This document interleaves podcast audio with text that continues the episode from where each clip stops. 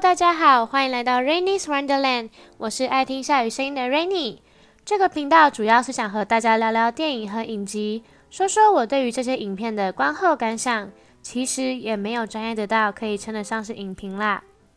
今天想要来和大家分享的电影是讲述经典的反派角色小丑的起源电影《小丑 Joker》。我思考了非常非常非常久，这部电影我到底应该如何说起呢？因为真的有太多想说的了。首先，我看完电影的第一个想法就是，这部片真的能够就这样上映吗？不用加上任何警语吗？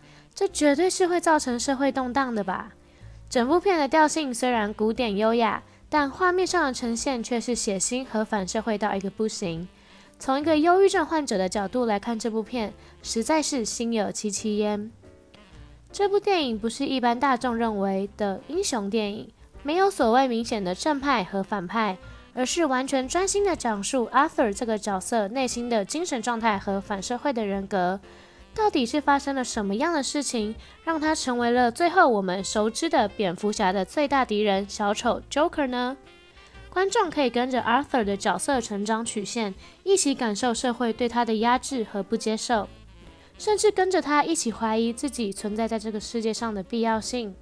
可以和主角产生如此大的共鸣，我认为是这部电影能够引起这么大轰动以及成功的一个地方。再来，我非常喜欢电影使用一种十分细腻的手法来讲述一个所谓不正常、拥有多种精神疾病的角色。很少能在电影中看到以患者的角度去看这个世界的处理，这是非常新鲜、非常吸引人、非常引人好奇，也是非常令人感动的。尽管整部片实在是压抑到不行，但小丑身为我心目中英雄电影里第二有魅力的反派角色。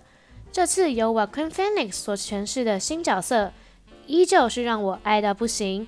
虽然如果硬要让我选的话，我还是会最爱 Heath Ledger 的版本，但对我来说，他就是无法超越的等级啊，所以这个根本没有办法相比的。DC 这次跳脱出他们复杂的宇宙，重新塑造出一个和之前所有电影都无关的全新小丑，不像 Jack Nicholson 版本的艺术家。没有 Heath Ledger 版本的疯狂凶残，更不是 Jared Leto 版本的浪漫帅哥。我昆版本的小丑更像是一个自我剖析的过程，把角色彻底的切开，向观众揭露那张永远挂着笑脸的脸之下，究竟藏有多少血泪和压抑的痛苦。今天其实是我第二次看小丑这部电影，感受到的却比第一次看还要更深，更能感同身受。剧情里的每一句台词，角色做的每一个动作，尤其是小丑招牌的舞蹈，都让我更加爱上这部片。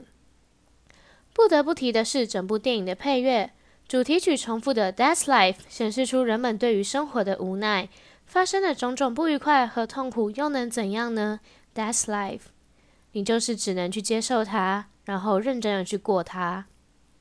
最后想和大家分享一句 Arthur 在笔记本里写到的一句话。他说：“The worst part of having a mental illness is people expect you to behave as if you don't。”这句话也是我从第一次看完电影一直都放在心中的，因为对于我来说，也是觉得要在大家面前表现的正常，去迎合大家对自己的期待，是最糟糕、最痛苦的一件事。